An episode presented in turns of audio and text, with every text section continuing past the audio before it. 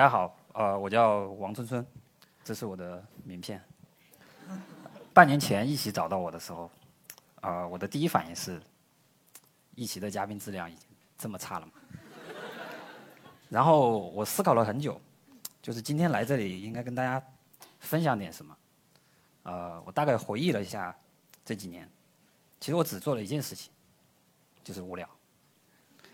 大概在二零一五年的时候。我决定要成为一个无聊的人，但是我面临的第一个问题呢，就是一个无聊的人到底应该做什么？一次偶然的机会，我去参加了一个发呆大赛，就是一群人坐在地上，三个小时不能动，然后他们还丧心病狂的要测量你的心率，心率变化最小的那个人获胜。虽然最后我只取得了全国第七名的成绩，但是这件事情给了我两个启发。第一个呢，就是无聊其实是一个 挺专业的事情。第二个呢，就是我觉得自己在无聊这个领域上有天赋。我当时对无聊其实并没有什么理解，所以我只是做了一些其他的尝试，比如数一碗米。我花了六个小时，我知道了一碗米大概有一万六千二百五十克。然后我还数了一颗草莓上面到底有多少颗草莓籽。这个答案可以告诉你们，二百八十九点二克，这个很快，就只需要数数三个小时就数完了。然后我还试图给一个手机贴二百层膜，它肯定是摔不坏的，摔不坏。然后这就是我之前试图舔完一个巨大的棒棒糖，大家也不要尝试。看见那个红色的那一圈了吗？那是我的血。你们也看到，就刚才做的这些一系列的。无聊的事情，呃，其实它有两个特点，一个特点呢就是非常的耗时间，第二个事情呢就是毫无意义，就是用我们专业领域的一句话来说呢，它就是吃饱了没事干。我把刚才做的那些事情归类为古典主义无聊，因为它非常符合我们大众对于呃无聊的那种理解。我本来一开始以为只有我自己这么无聊，直到有一年春节的时候，我写了一副春联，贴在我的门上。然后过了几天，等我路过邻居家门口的时候，我发现他也贴了一幅。你贴这么大就算了，他在正中央贴了一个非常小的福字。我觉得我的邻居很明显。就是想跟我盲目攀比，然后我花了很久的时间在思考，我到底要怎么样才能战胜我的邻居？所以后来我做了两个石狮子，一个是这样的，另外一个是这样的。然后为了表达我的那种胜利的喜悦感，我把我的那个 WiFi 名字改成了大户人家。因为改 WiFi 名字是我向邻居喊话的一种方式。后来隔了一段时间，我的邻居要搬走了，然后我从来没见过我的邻居，然后我觉得我应该表示一下，所以我后来在他们门口偷偷的放了一束向日葵，然后我把 WiFi 的名字又偷偷的改成了种点瓜子路上吃。然后后来有一天我下班回家的时候，呃，我发现我的门口多了一束棉花。我大概知道我的邻居应该已经走了，就是那种好好的一个人说走就走了。就你们知道棉花的花语是说要珍惜身边的人，然后为了纪念我的邻居，我把这些棉花拿来弹了一床棉被，就是中间的工艺流程我都严格的遵守了我们传统弹棉被的工艺，这就是那床棉被，然后。我为了把它收起来放好，我就把它加入到了我的仓储系统里边。我在家里弄了一套，就为了收拾我那些乱七八糟的东西，然后我弄了一套仓储系统，就是你可以呃给每一个物品编码，然后把它录入到你的电脑里边。当然，你也可以通过呃电脑来搜索你想要找的那个物品。就比如说这个，是我把它放在了纪念品类。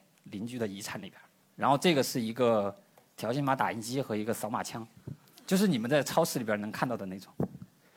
然后这个是刚才那个棒棒糖，我准备把它留给我的孩子。我其实还有一套系统，呃，它可以让你心甘情愿的把你的钱存下来。这是一个摇号机，这里有什么好笑的？然后你其实可以，呃，定期举办个人福利彩票，一张彩票一百块钱。然后当你选完你要的号码之后，你就可以开奖。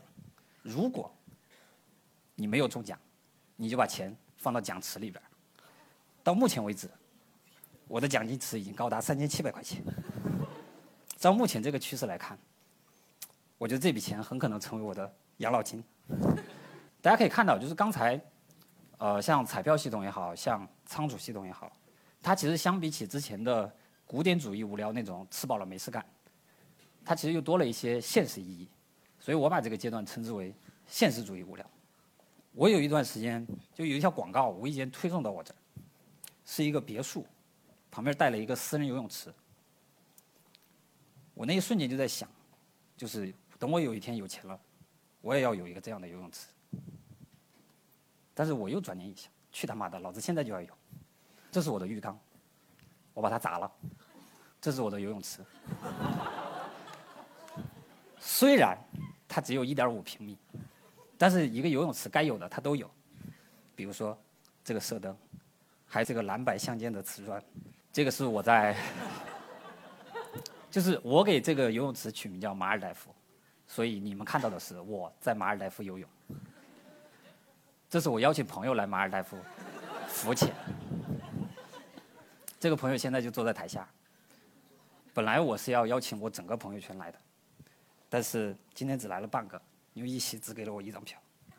我有一个阶段发现一件事情，就是其实无聊这件事情它并不难，但是难的是你要在生活当中时时刻刻保持那种高度无聊的状态。就比如说你叠棉被的时候，这是我的马桶。就本来我一开始的想法是，在晚上的时候它能发光就会方便一点，但是后来他们说这是明人不拉暗使。然后这是两个芒果，这是一个芒果带着它的导盲犬，然后这个是一个葡萄干对着一个桂圆干说：“我先干了。”然后桂圆干说：“我也干了。”然后这个呢是我当时举办的一次石榴籽选美大赛。这是我们当时在测量，就是每一颗石榴籽的尺寸。这是在观察每一个石榴籽的切工。经过五百多位网友的票选，这是投票得票最多的那一颗。大家可以看到，就是经过呃上面一些案例能看得出来，就是我在无聊这个领域其实已经小有成就。但是当我回头去看这些案例的时候，我就发现一个事情，就是。这些事情除了无聊本身之外，它其实并没有什么内涵，而且它也没有突破大家对无聊的那种想象。也就是说，其实你只要花点时间，可能你也能做得出来。所以那段时间我就开始在思考，就是在这些无聊的事情里面，我自己的位置在哪里。所以我就参照了西方的文艺复兴时期，后面我就进入到了一个魔幻现实主义的阶段。魔幻现实主义，你们从字面上来理解。就是既魔幻又现实，它其实是通过一种很夸张的手段，去描绘或者是去讽刺现实。就比如说，我给你们举个例子，你们还记得我的马尔代夫？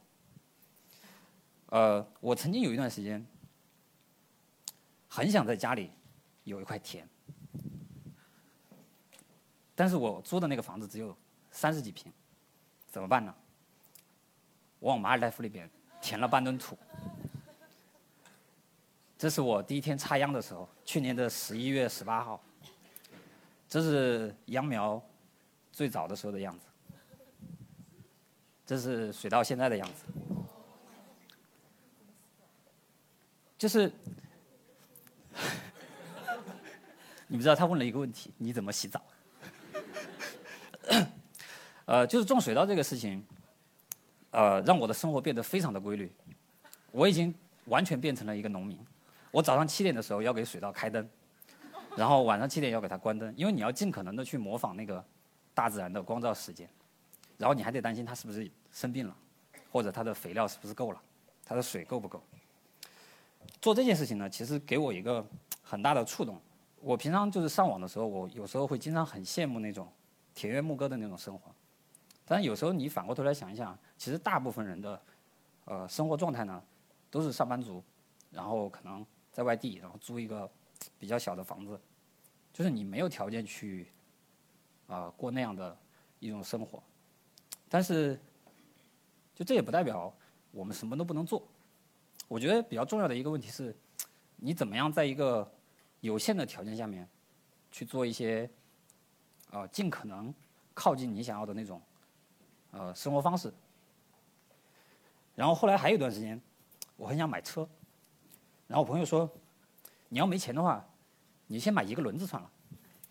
所以后来呢，我买了三个轮子，不是这样，是右边那样。然后为了让它尽可能的看起来像一台车，我给它加了一个牌照，穷逼王春春。然后我还得加了一个灯。后来我还骑着这辆车在北京很多地方去开过。后来。呃，有一段时间我经常找不到自己的数据线。呃，我觉得数据线是我们现代人类身体不可分割的一部分，怎么办呢？我就把它做成了裤腰带。就你会发现它是一个很方便的东西，因为你可以挂着你的充电宝和你的手机。我本身是从事的广告行业，然后去年的时候我受邀去参加戛纳国际广告节。我就穿了一件这样的衣服，上面印满了都是小广告，各种各样的小广告。这个我当时其实是想讽刺一下自己，因为我最早进入广告行业的时候，我脑子里边想的是，你每天可能做的都是那种不一样的创意，可能很很高端的东西。直到有一天你发现，你做的这些事情和贴小广告没有任何区别，然后这个事情是一席强烈要求我把它删掉。然后 我把它保留了下来。我不知道你们知道，有一年冬天的时候啊，很多地方禁止烧煤取暖，然后，对对对对对，嘘，然后然后他们又没有没有通天然气那些地方，然后很多粉丝会来问我，他说就怎么怎么取暖？我就说，那你就收集自己的屁，然后把屁点燃取暖呗。然后我当时就。把全身缠满了那个胶带，然后在屁股上插了一个气球，然后我躺在床上一边吃红薯，就是，但是但是后来发现，就是个人的产能真的是很有限。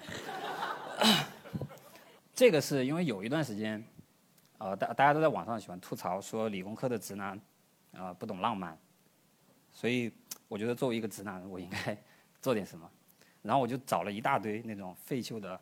呃，电脑的 CPU，然后这是我在实验室拿那些 CPU 提炼黄金，然后这个是那个除杂之后的最后一步，然后这个是第一第一批四十个 CPU 炼出来的零点二六克黄金，然后这个呢是几个碎掉的玻璃杯子，然后把它磨成这样，然后继续磨磨成一个呃圆柱体，然后这个东西呢叫八角机，可以。通过调整各种角度，啊，最后把它磨成钻石的形状。啊，这个就是传说中的八星八件。其实八星八件在呃钻石的切工当中算一种最简单的吧。我学了三天，然后我后来用这个钻和刚才练出来的那点黄金，当然再加上一些我自己买的黄金，然后做了这么一个钻戒，然后送给我媳妇儿。通过刚才做。钻戒这个事情，就是我发现其实无聊，它也可以是一个很浪漫的事情。就是我不知道你们有没有试过把两万根光纤放在一起，我试过，放在一起大概是这个效果。当然，我如果跟你说它是埃菲尔铁塔，可能你们也不相信，所以我就算了吧。然后这是当时做的一个迪拜塔的，然后这个是那个帝国大厦的。我来北京其实有很多年了，有四年了嘛。我那天突然决定，就是炒个菜给朋友吃。然后，一个无聊的人会怎么做呢？我开始种菜，给你们欣赏一下。这是空心菜的一个成长过程。这是我，因为我发现家里没有锅，然后我就去打了一口，然后我想到锅都打了，那就去捏个碗吧。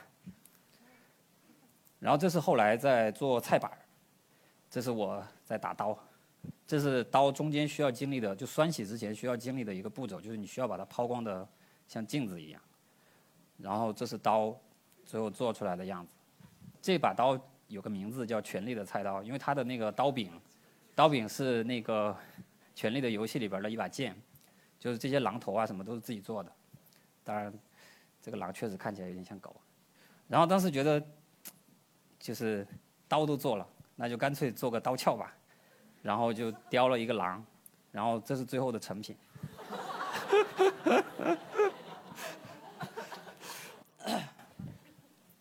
然后就在我以为所有的东西都已经准备完的时候，我准备炒这个菜。我朋友说：“要不你火也自己生吧。”所以后来我们开到北京七环外，开始钻木取火，从白天钻到了晚上，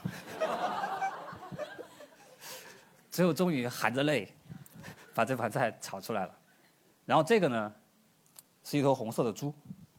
就我不知道你们有没有想过一个问题：就多少个气球能把一头猪吊起来？算了，你们没想过，别想了。就是，然后我我当时去试了，我们当时吹了两万多个气球，呃，感觉和我想的不太一样，呃，我想象的感觉是这是一个很浪漫的事情，但是当时我自己去做这个事情的时候，你整个感觉就是周围的人看着你，就像在看你和猪结了一个婚。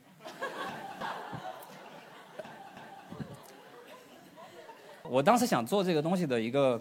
原因呢，是因为我之前看过一部电影叫《红猪》，然后《红猪》里边儿，呃，有一句台词说：“不会飞的猪，就只是一头猪而已。”就其实到目前为止，啊，我决定成为一个无聊的人，已经有大概四年的时间。